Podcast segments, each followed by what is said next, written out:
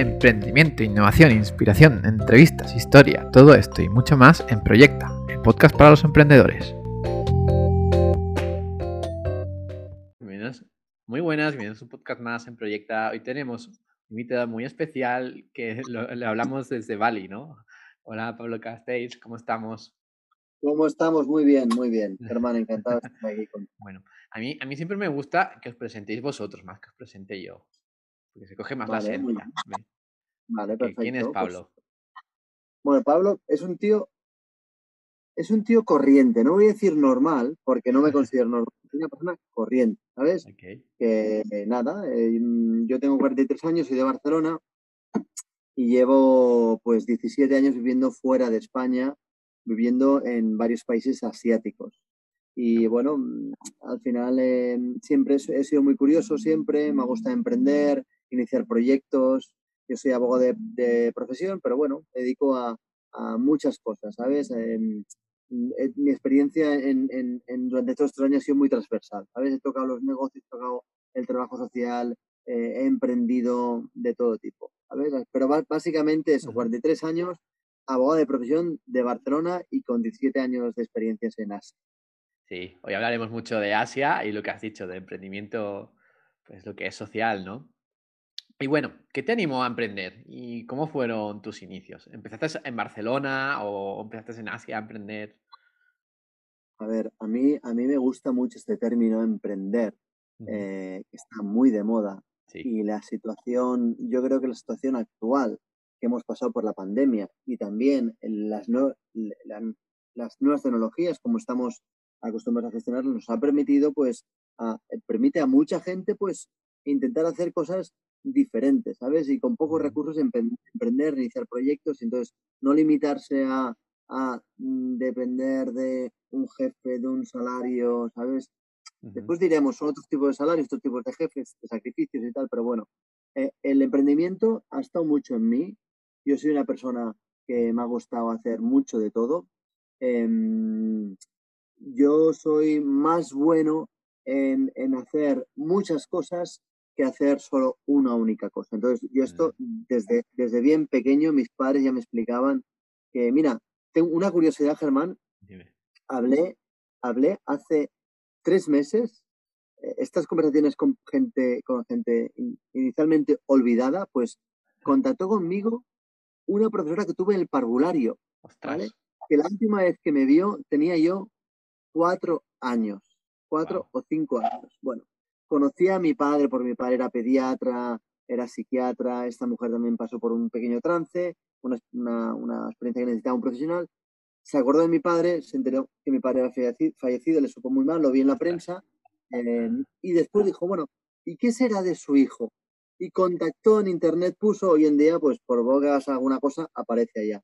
Y contactó conmigo. Y Wow. estuvimos hablando, imagínate, ¿no? Yo ahora tengo 43, pues hace, hace 38 años que, Sí. que, que no sabía nada de mí.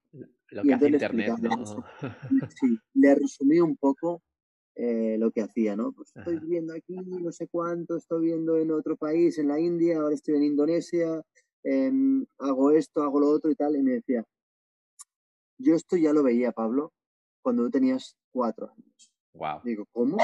Y me dice, sí, porque a ti lo que menos te interesaba era mis mensajes como, como profesora tuya, ¿sabes?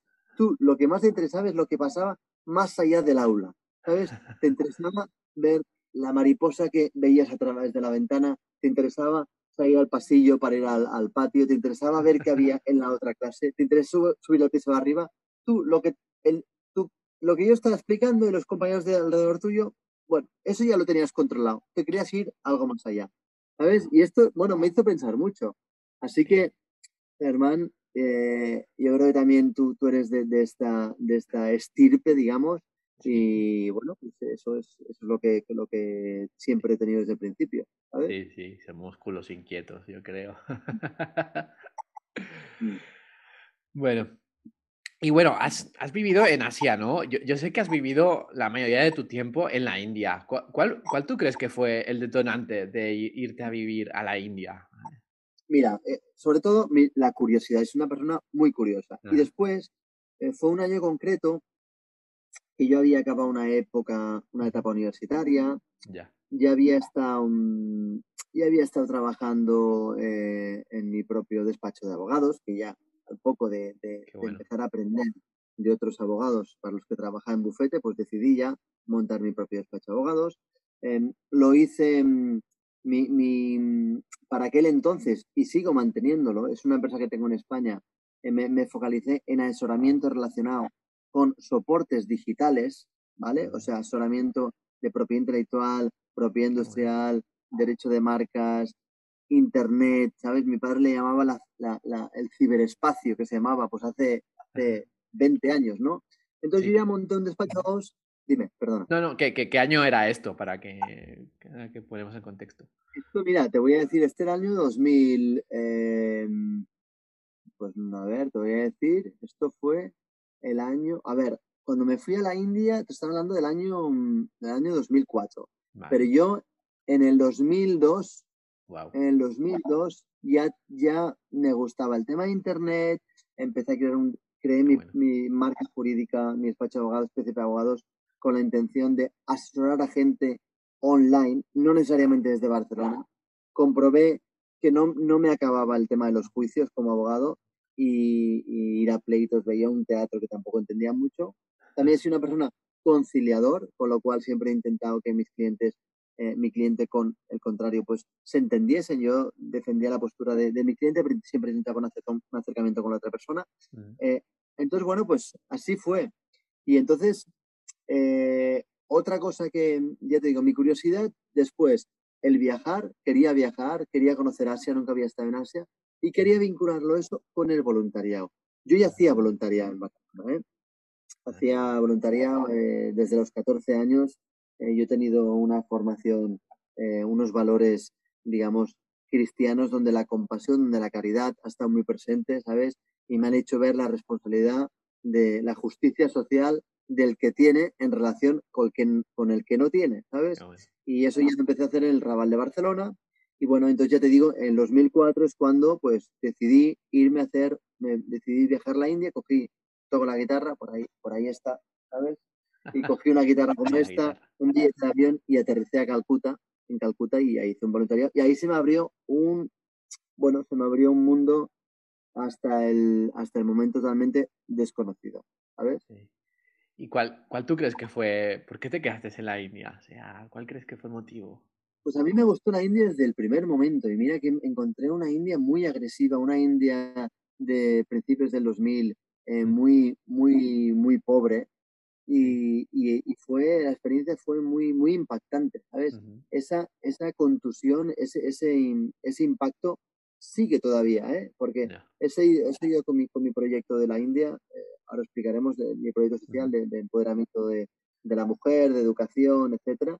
Y, y bueno, y eso fue, fue, fue en, en verano, en verano, ese verano, haciendo un voluntariado con los centros de, de las misiones de la caridad, de la, de la congregación que fundó Teresa de Calcuta, la madre Teresa de Calcuta, pues eso generó un impacto, un impacto muy fuerte en mí bueno. y entonces em, ya decidí que, que iba a estar mucho tiempo en esos barrios de la India.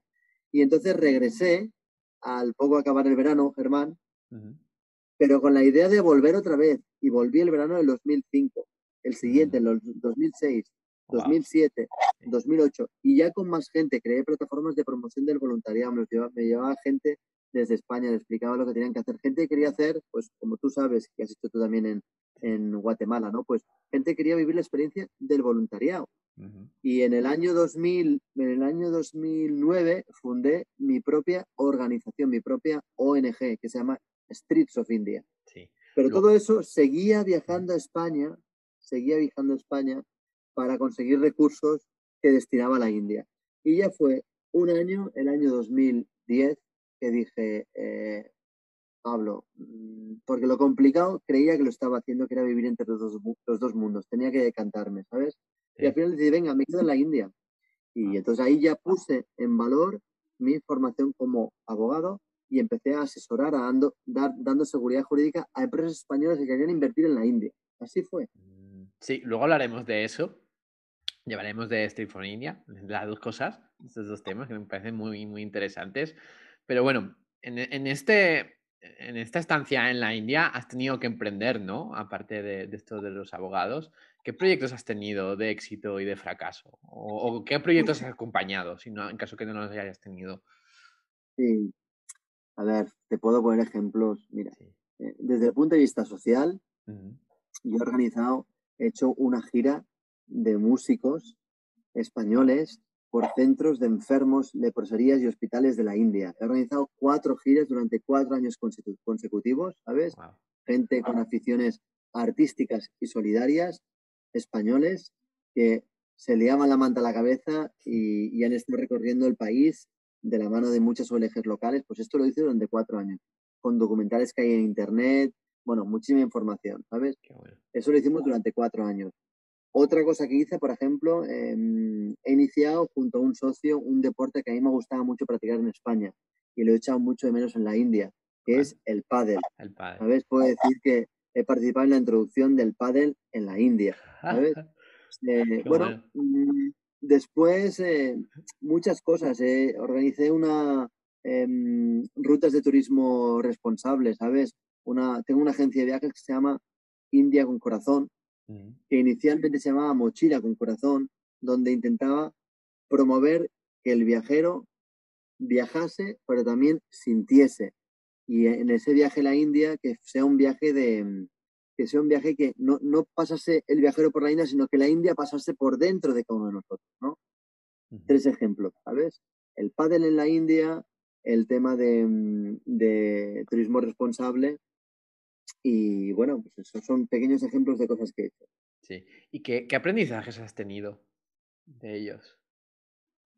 Pues mm, siempre muy positivo, ¿sabes? A mí el, hay un término que yo no tengo en, en, mi, en, mi, vocabulario, que es el fracaso, ¿sabes?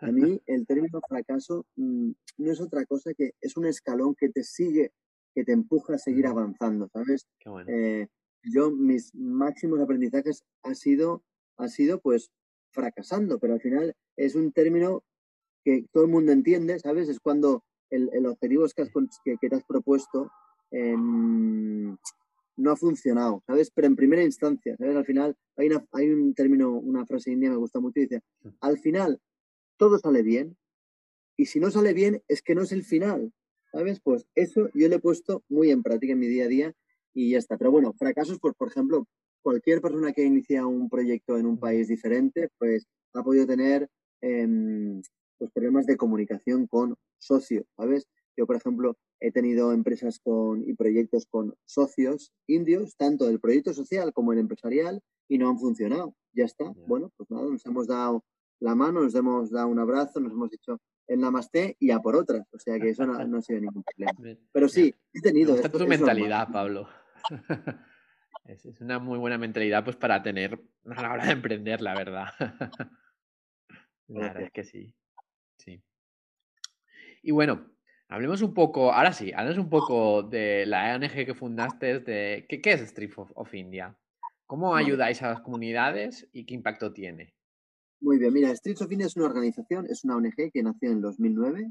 Uh -huh. La fundamos eh, mi padre, que en paz descanse, mi madre y un servidor. Entonces, lo que hacemos es, es muy sencillo, pero a la vez muy complicado. Es mejorar la calidad de vida de gente necesitada en la India. ¿vale? Nosotros hemos identificado tres comunidades desfavorecidas en la India, que son los que más sufren el azote de la pobreza, de la desigualdad, que son niños, mujeres y enfermos. ¿Qué hacemos con cada una de estas tres comunidades, Germán? Niños, educación. Nosotros invertimos, los socios invierten con sus donaciones y con nuestro trabajo en escuelas, escuelas en la India. Tenemos alumnos desde bien pequeñajos, desde parvulario, antes comentar la experiencia del parvulario, desde, desde tres añitos hasta 15 años, ¿vale? Educación. Nosotros formamos a chavales que quieren, pues quieren, pues formarse y al final creemos firmemente en la fuerza de la educación como herramienta de transformación para este sector vulnerable. Después, lo mismo en la línea con la educación con mujeres. ¿Cómo? Empoderamiento a la mujer, ¿vale? Proyectos de género. Nosotros enseñamos dos oficios que en la India les ayudan a, a seguir parlante, que son dedicarse a temas de confección, confección, patronaje, fabricación de tejidos, que eso le permite ganarse la vida, y también un ahorro a la familia, porque si aprenden a tejer, no tienen que contratar a un tercero para que les teja, ¿sabes?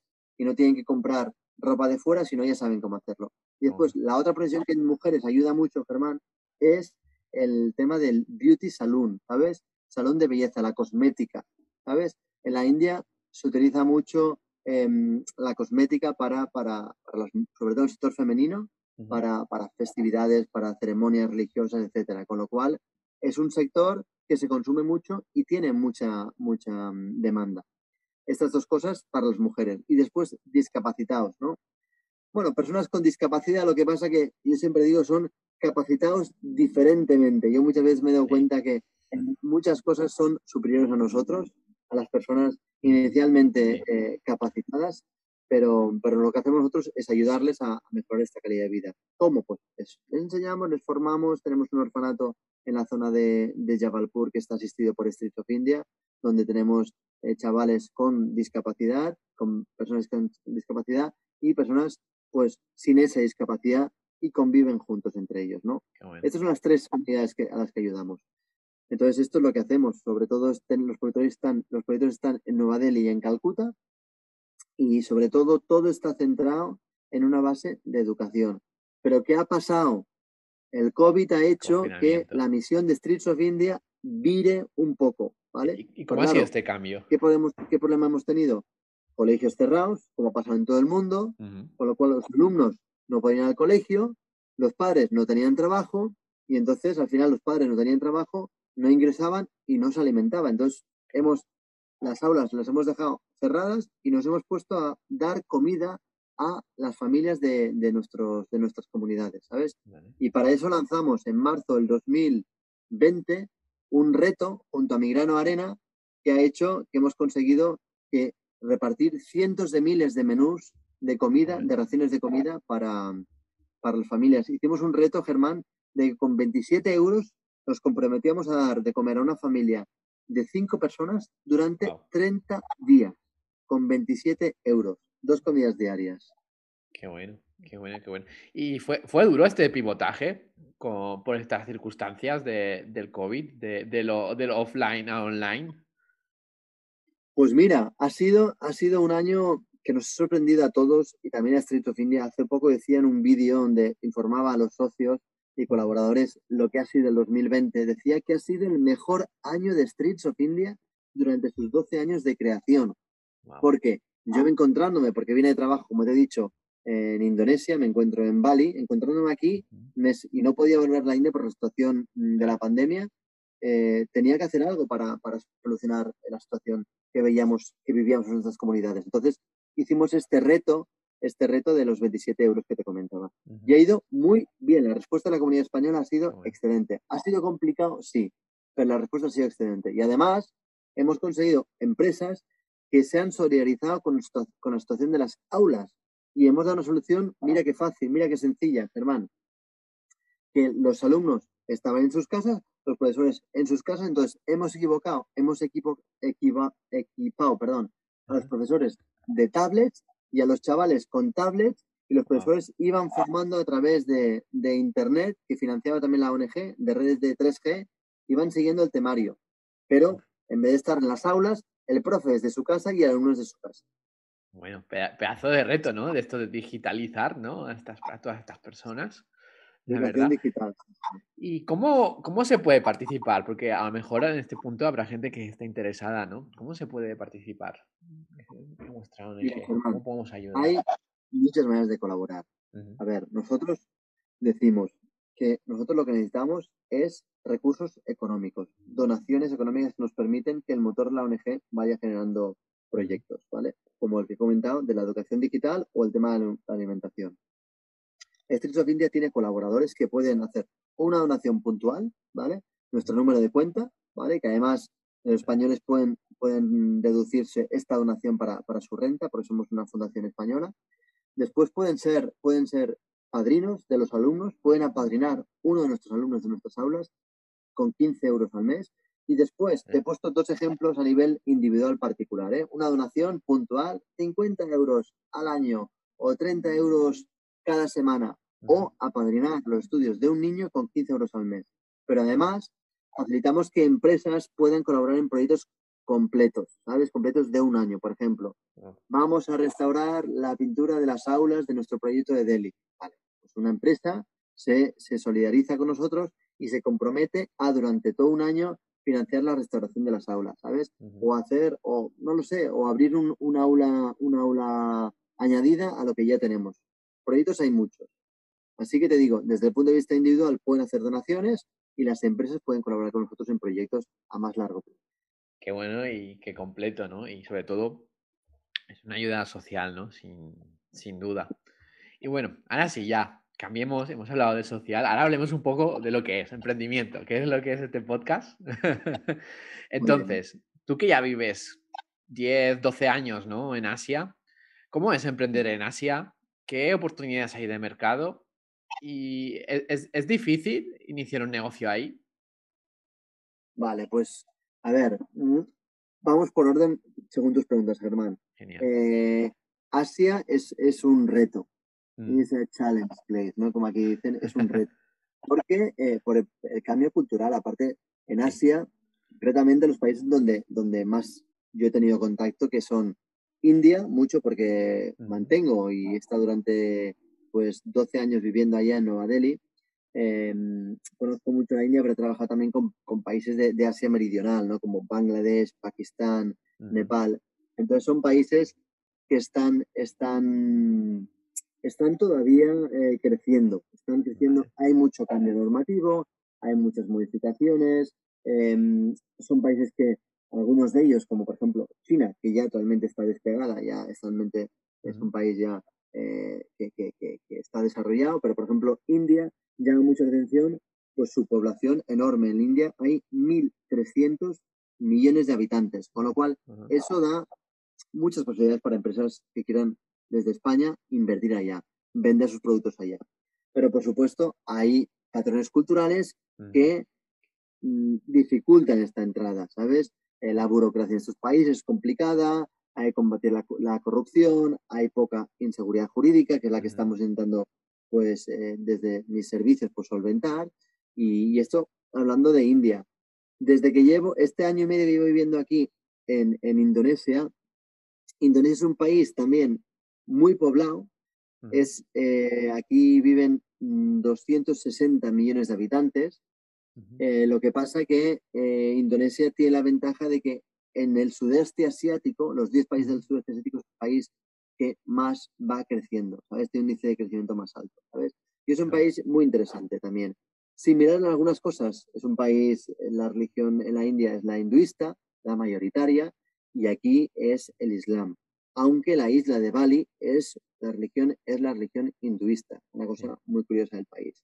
Pero bueno, son países que son complicados, son más complicados. Cada vez, las cosas son más sencillas, el gobierno promueve la inversión directa extranjera, eh, reduce los trámites y, cada vez hay más presencia de empresas extranjeras por aquí.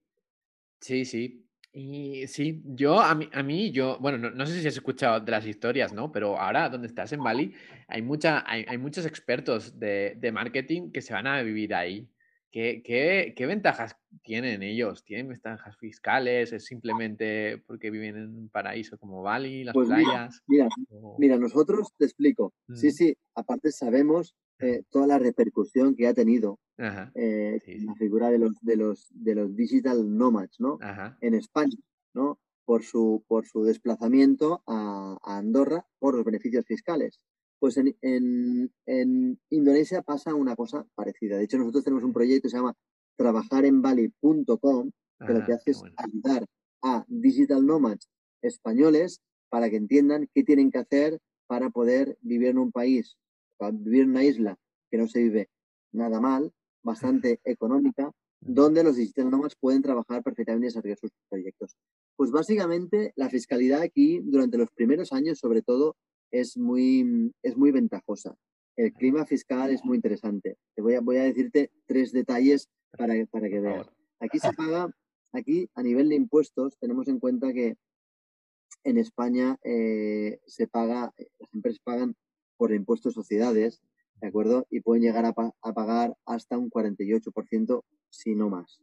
Aquí, por ejemplo, se paga por el bruto, el bruto generado durante los tres primeros años de, creación de la empresa y se paga un 0,5%. Por ejemplo, un youtuber, un youtuber que aquí eh, ingrese, un youtuber pongamos de, mm, de más de 2 millones de, de, seguidores, suscriptores, que tenga 300.000 euros de, ingresos, de facturación, pagará, pues, pagará 1.500 euros de impuestos, ¿sabes? Eh, o sea que la situación es bastante ventajosa. Y después, por retirada de dividendos, paga, por ejemplo, un 10%. ¿sabes? Nosotros asesoramos fiscalmente, por supuesto, todo legalmente y de una manera muy segura, y, hacemos que el, residente fiscal español se haga residente fiscal en Indonesia y a partir de entonces que se aplique la ley indonesia.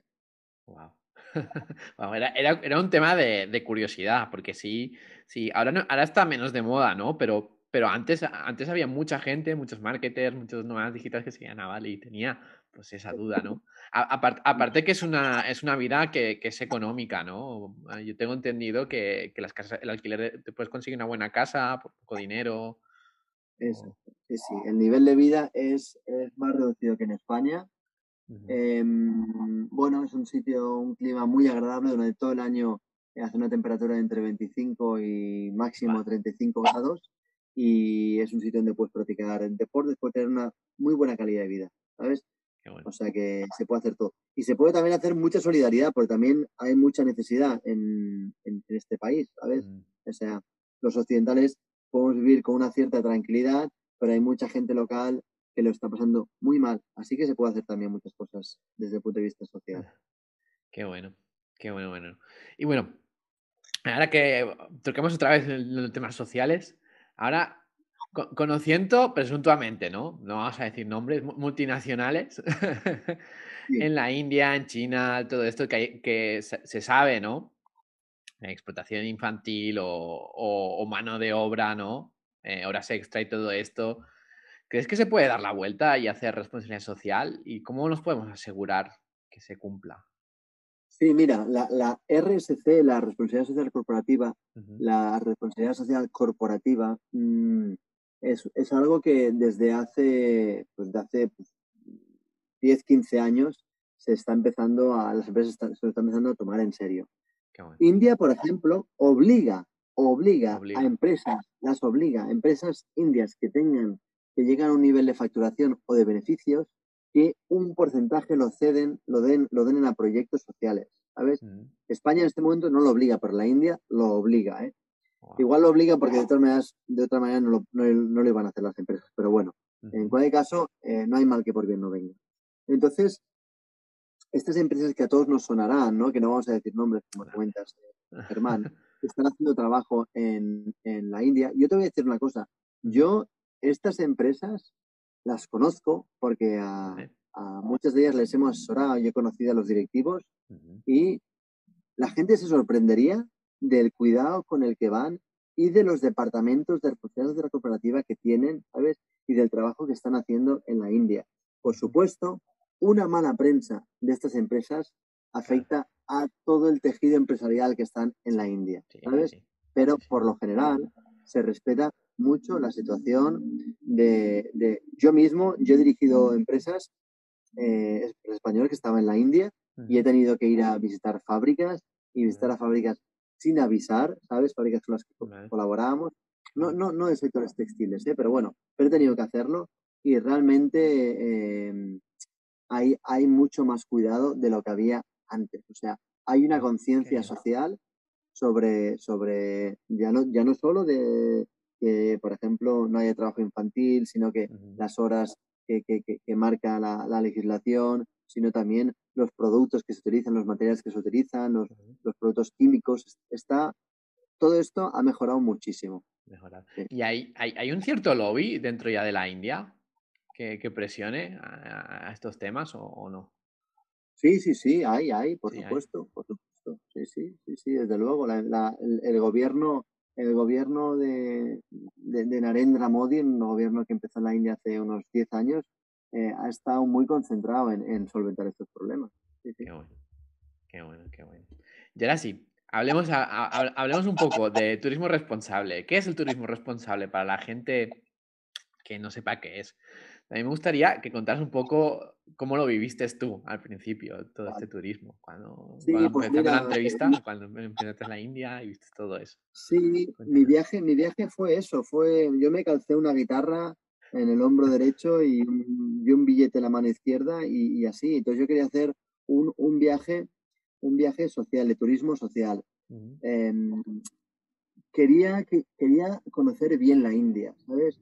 Y se conoce muy bien la India trabajando desde con, con, con castas. Sabéis que en la India existe el fenómeno de las castas, de las castas sociales, eh, que en base a, la sangre, a la pureza de la sangre, pues em, una persona tiene que estar sometida a un escalafón social y, y unas profesiones relacionadas con ese escalafón social y una vez fallezca, ¿vale? Después de que se inicie el ciclo de la reencarnación, esta persona Puede reencarnarse en una persona de una casta superior, Esto marca mucho la vida india y es muy interesante conocerlo, ¿no? Entonces, yo escogí, pues, eh, conocer la India desde el sector eh, más desfavorecido, pero he conocido mm, desde el más pobre, puedo decir, hasta el más rico, ¿sabes? Por eso también me, permite tener una visión bastante amplia de todo lo que pasa en el país.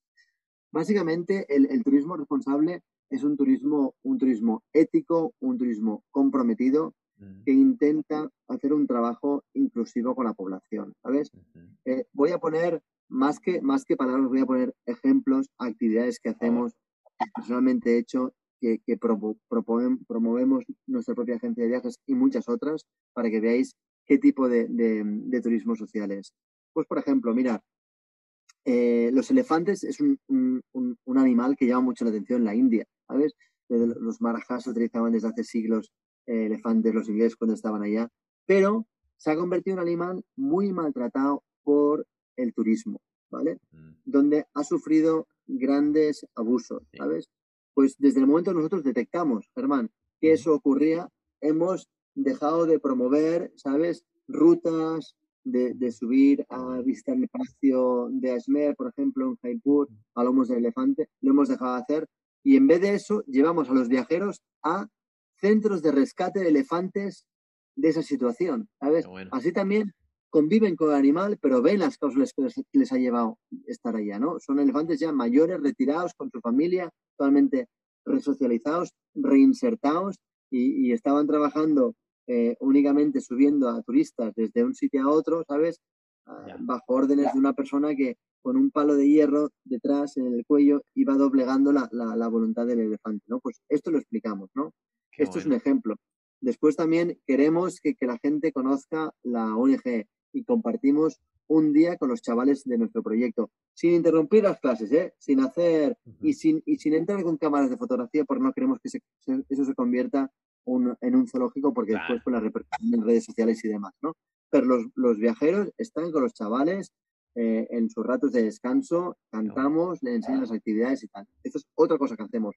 Otra más, por ejemplo, cocina, cocina local, ¿sabes? Eh, cocinar con gente local, con alimentos, las especias indias, ¿no? Trabajar con ellas, eh, probar nuevos sabores, otra actividad que hacemos. Otra, una cuarta, como ejemplo, Germán, para promover el patrimonio cultural ancestral de la India, promovemos que los viajeros vayan a hoteles, hoteles antiguos, ¿sabes? Lo que se llama en la India las javelis, ¿sabes? Por ejemplo, preservando el patrimonio histórico cultural indio. O sea, no promoviendo de entrada que vayan a las típicas eh, hoteles de cinco estrellas, sino que vivan experiencias en este tipo de palacios. Qué bueno. Qué bueno, qué bueno saber todo esto. Sí, y, al final todo esto es más, es más, te integras más, eh, vives más la experiencia, yo creo que si te vas a estas atracciones turísticas, ¿no? Que a, lo mejor más allá que la gente que lo, lo, lo fabrica lo hace más por dinero que por, lo, por la profundidad, ¿no? Exacto la ventaja que tenemos nosotros es que la agencia de viajes India con Corazón, todo el beneficio, todo el beneficio, no, un 10% o un 50%, el 100% del beneficio lo invertimos en los proyectos sociales. O sea, la persona que paga el viaje, ¿vale? Contratamos una persona local, al maravilloso guía que tenemos en, en Nueva Delhi, muy buen amigo Harish, que es un guía que habla español e indio perfectamente, un español muy sudamericanizado, ¿vale? Pero un perfecto español. Y, pero todo el beneficio que tenemos de esos viajes lo reinvertimos en los proyectos de Streets of India, que son los que a su vez el viajero va a conocer. Qué bueno, qué bueno. Y ya, por pregunta de cierre, eh, ya es más libre, ya es que recomiendes bien un libro, eh, algún consejo que quieras dar a los emprendedores que nos escucha. Puede ser un libro o un documental, una película o, y, un, algún consejo que quieras dar. A ver, mira, yo, yo de, de libro, em, pues mira, lo tengo aquí delante, ¿sabes? Un libro que, que hice, que escribí yo mismo el año pasado, que se llama, Emprender en la India. Emprender en la India. Emprender en la India, claves esenciales sobre compromiso social y empresa, que estoy ahora revisándolo porque quiero hacer la segunda edición, ¿no? Aquí en la fotografía aparecen unas mujeres que están remando en, un lago, en el, en el lago de Dal, en, en Cachemira, ¿vale? Un ejemplo de superación, la apuesta eh, que estos años la ONG ha hecho en, el papel de la mujer en la India, etcétera, ¿no? Pues aquí explico muchas anécdotas, recomendaciones, eh, consejos, historias, mm, todas reales que yo he vivido, ¿sabes? y, y, este, por ejemplo, es un libro que, que anima a emprender, ¿sabes? Porque al final el emprendedor, el emprendedor puede emprender, si tiene esta mentalidad de emprendedoría, puede emprender tanto en su ciudad como en otra ciudad, ¿sabes? Es un tema de, de, de, intención. Y después, a ver, mm, documentales, mm, pues no te podría decir uno. La verdad no te podría decir uno. Em, yo cada vez más veo, mm, veo contenido audiovisual que, que, me haga crecer, ¿sabes?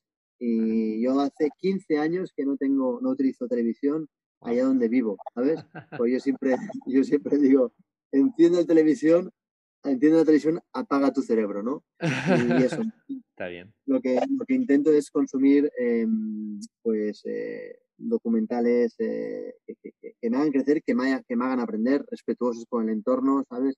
Mm, que, te hagan, que te hagan cambiar tu punto de vista de muchas cosas. Esto es lo que recomiendo. Pero no, no ninguno en concreto recientemente. es que te digo, hace, hace eh, de verdad, hace un año que no veo no veo televisión ni consumo eh, documentales, ¿sabes? Pero bueno, volveré.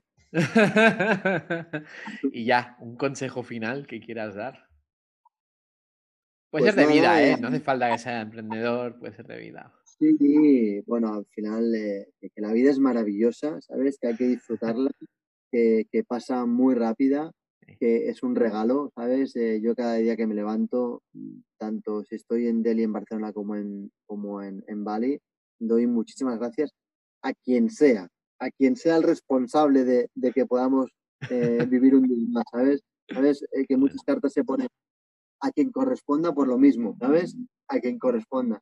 Gracias y hay que ser agradecidos por el día a día, ¿sabes? Porque cada día es un regalo y, y disfrutarlo, ¿sabes? Al máximo. Bueno, pues haremos eso. Antes, antes de despedirnos, recuérdanos dónde te podemos encontrar en tus páginas web. Mira, a ver, em, hay, pues, a ver, cualquiera puede poner en internet, puede encontrar cosas, pero por ejemplo, la página web de mi consultoría, a través de la cual ayuda a empresas a, expandirse en la India, se llama, en India y el sudeste asiático, se llama Insight, i n d s i g h net ¿vale? Si alguien quiere que eh, les, asesores sobre influencers que nos están viendo, gente que quiera, que quiera venir a Bali, que quiera cambiar de vida, puedes trabajar en bali.com, que te he comentado. Si alguien tiene algún tema jurídico que quiere solventar en su vida, te puede ayudar, pcpabogados.com. Y si hay gente que quiera contribuir a mejorar la calidad de vida de gente necesitada de la India, streetsofindia.org. Y cualquiera ahí, estos correos, pues me los harán llegar. Genial, lo pondremos de alguna forma en, la, en las descripciones del podcast, ¿vale? Bueno, pues muchas gracias, Pablo, por pasarte. También recordar a la gente que se inscriba a este podcast para atraer a emprendedores que tienen diferentes puntos de vista, ¿no? siempre es bueno escucharlos. Así que bueno, muchas gracias por pasarte. Y gracias a ti por el trabajo maravilloso que haces, ¿sabes? De, de escaparates, ¿sabes? Porque sin escaparates como, como los tuyos, hay veces que las emprendedurías se quedan allá, ¿sabes? Y es importante que, que tú las transmitas. Gracias, Pablo. Pues bueno, muchas gracias. A lo mejor hagamos otro para la segunda temporada, quién sabe. Estoy encantadísimo, ¿no? Siempre voy a estar muy contento de hacerlo. Venga, vale, que ya bien. Adiós.